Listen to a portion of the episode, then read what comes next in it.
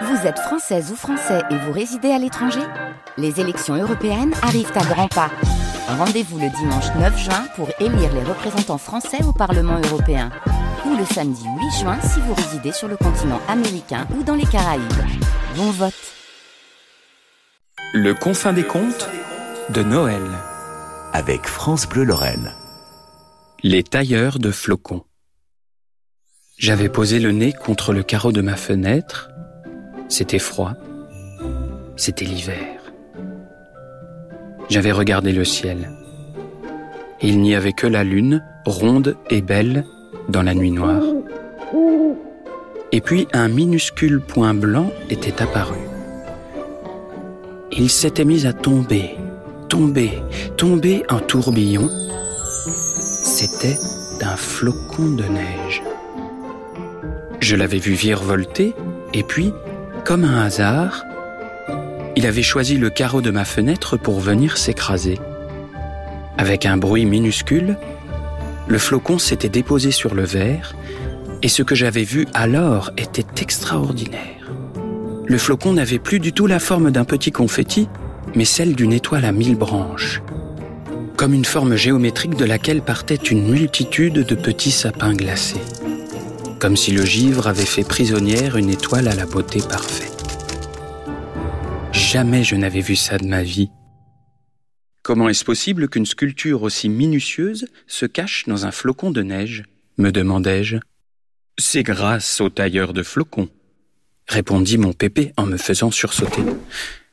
Je ne l'avais pas entendu entrer dans la chambre. Les tailleurs vivent là-haut, reprit-il. Dans les nuages, et passent leur temps à découper les flocons à l'aide de minuscules ciseaux à glace. C'est un travail qui demande énormément de sang-froid, de précision et bien évidemment une excellente vue. À chaque fois qu'un tailleur termine de sculpter un flocon, il le lance dans un gros nuage.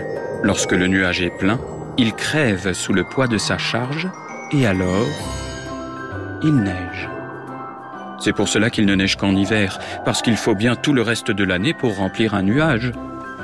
Ce flocon que tu vois, là, sur ta fenêtre, a dû tomber par erreur de l'établi d'un tailleur. Mon pépé savait des choses incroyables. Ça tombait bien, parce que moi j'avais toujours plein de questions à lui poser.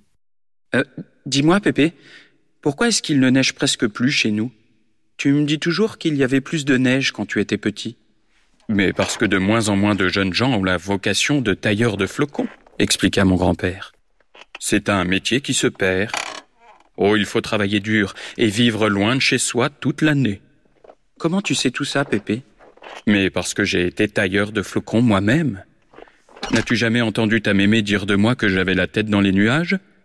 Tu sais maintenant pourquoi elle dit ça. Hélas, je ne suis pas resté très longtemps là-haut.